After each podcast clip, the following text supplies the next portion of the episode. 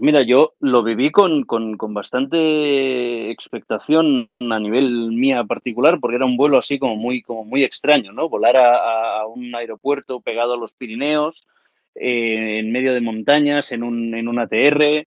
Eh, además, eh, yo lo hice en enero, también con, con, la idea de pensar, bueno, la meteorología allí puede ser complicada, a ver cómo aterrizamos y tal pero dio la casualidad de que nos tocó un enero de sol y moscas y, la aproximación fue completamente tranquila.